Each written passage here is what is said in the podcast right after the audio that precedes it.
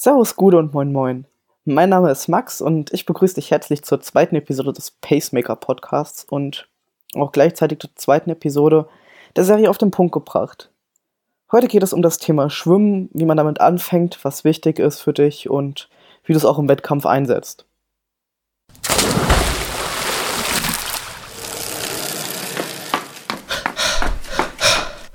Pacemaker, der Podcast, der dich ans Ziel bringt. Schwimmen ist von den drei Disziplinen die technisch anspruchsvollste Disziplin.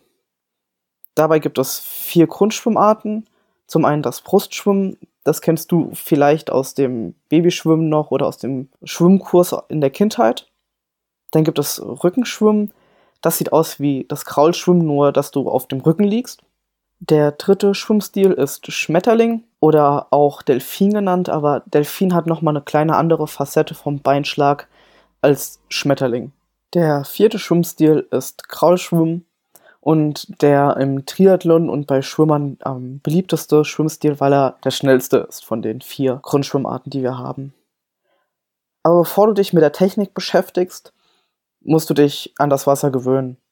Hast du das als Kind schon gemacht? Durch Babyschwimmkurse oder durch ein Kinderschwimmen?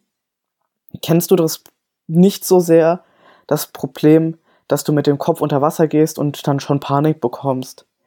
Aber viele Leute, die das nicht kennen, haben das Problem, dass sie mit dem Kopf nicht unter Wasser gehen können, ohne Panik zu bekommen.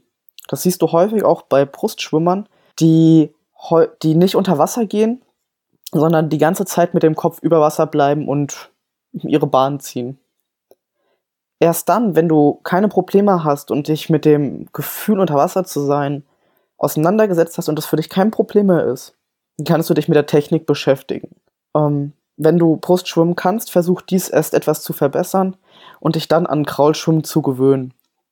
Denn Kraulschwimmen ist eine ganz andere Situation und Ablauf. Als Brustschwimmen solltest du aber trotzdem beherrschen, weil du wirklich schneller bist als im Brustschwimmen. Hast du die Technik einigermaßen drauf, kannst du auch zusätzlich noch Stabilisationstraining machen und Krafttraining. Denn wenn dein ganzer Rumpf und ganzer Körper gestärkt ist, dann liegst du gerade im Wasser, hast somit weniger Wasserwiderstand und bist demnach schneller. Auch wenn Schwimmen die anspruchsvollste Disziplin ist, brauchst du für die Ausführung und das Training nicht sonderlich viel. Zuerst würde ich dir eine Schwimmbrille empfehlen, denn wenn du Kontaktlinsenträger bist, so wie ich, brauchst du sie, um klar sehen zu können. Oder, und viele haben auch noch das Problem, dass sie unter Wasser die Augen nicht offen haben können oder Probleme haben, dass Wasser an die Augen kommt. Neben der Schwimmbrille brauchst du natürlich auch Badekleidung. Hier würde ich dir eine Badehose oder einen Badeanzug empfehlen und keine Shorts oder Bikini, denn sie schlabbern rum oder es fällt irgendwas raus und das behindert dich dann beim Schwimmtraining.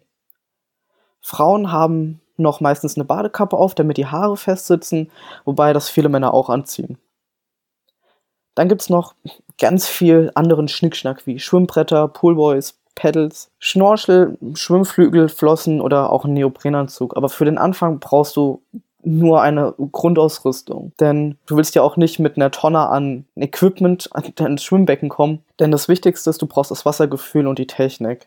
Somit würde ich dir ein Schwimmbrett und ähm, Flossen ans Herz legen. Kommen wir zur Frage, wo man schwimmen kann. Zum einen gibt es die sogenannten Freigewässer. Das wären Seen, Flüsse und das Meer. Hm, aber in Deutschland kannst du da meistens nur, wenn überhaupt, im Sommer schwimmen. Das Schöne daran ist, dass es eine andere Situation ist wie im Schwimmbad. Und du gewöhnst dich an die, an die neue Situation für den Wettkampf. Denn ein See oder das Meer ist meistens nicht so klar wie das Schwimmbecken. Du kannst nicht so weit gucken und auch nicht so gut orientieren. Außerdem kannst du dort den Neoprenanzug ausprobieren, ohne irgendwie schief angeguckt zu werden. Die zweite Möglichkeit ist ganz klassisch das Schwimmbad. Dort gibt es in manchen Schwimmbädern abgesperrte Bahnen, wo Schwimmer schwimmen können. Oder du suchst dir einen Verein. Dann ziehst du meistens mit denen das Training durch, aber für den Anfang ist es auch super und du hast jemanden, der von außen dich beobachtet und gucken kann, wie deine Technik ist hast du weder abgesperrte Bahn noch einen Verein, wird es schon echt schwer, weil dann hast du meistens Gegenverkehr, weil keiner, weil jeder seine eigene Bahn schwimmt, ohne Rücksicht auf den anderen zu nehmen. Und somit kannst du dich nicht auf deine Technik konzentrieren. Der Vorteil davon ist aber, du kannst dich über die anderen aufregen und somit vergeht das Schwimmen etwas schneller. Problem dabei ist, du verzählst dich meistens.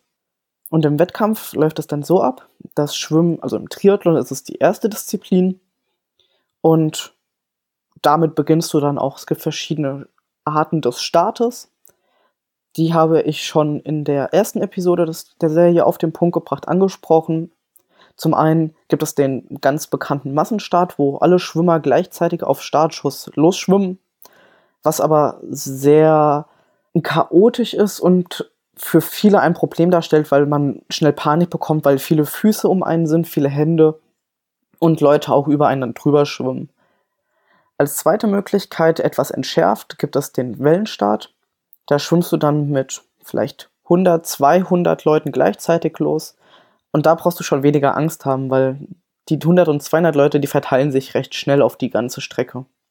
Die dritte Möglichkeit, die zum Beispiel Ironman eingeführt hat, ist der sogenannte Rolling Start. Das heißt, dass nach dem Startschuss immer nur fünf, fünf Athleten alle fünf Sekunden ins Wasser gelassen werden. Somit zieht sich das ganze Feld auseinander und der Start geht dann eben nicht zwei Minuten, sondern eine Stunde. Neben dem klassischen Triathlon gibt es dann noch andere Wettkampfarten, zum Beispiel den Swim and Run.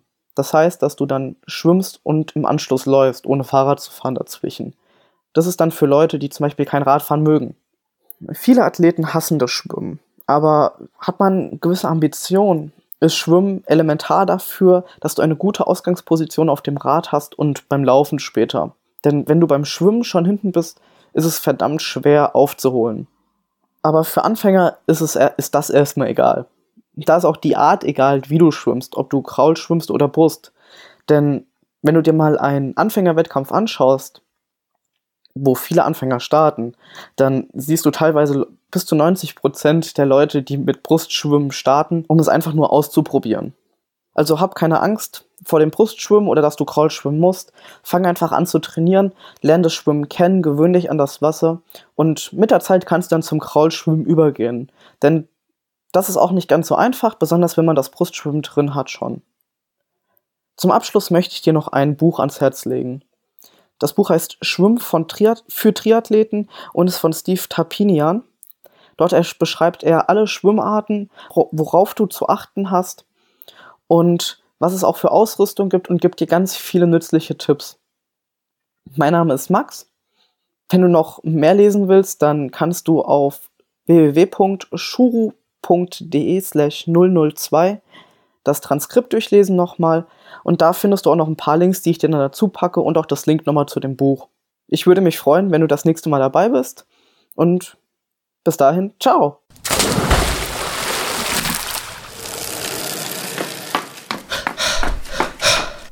Pacemaker, der Podcast, der dich ans Ziel bringt.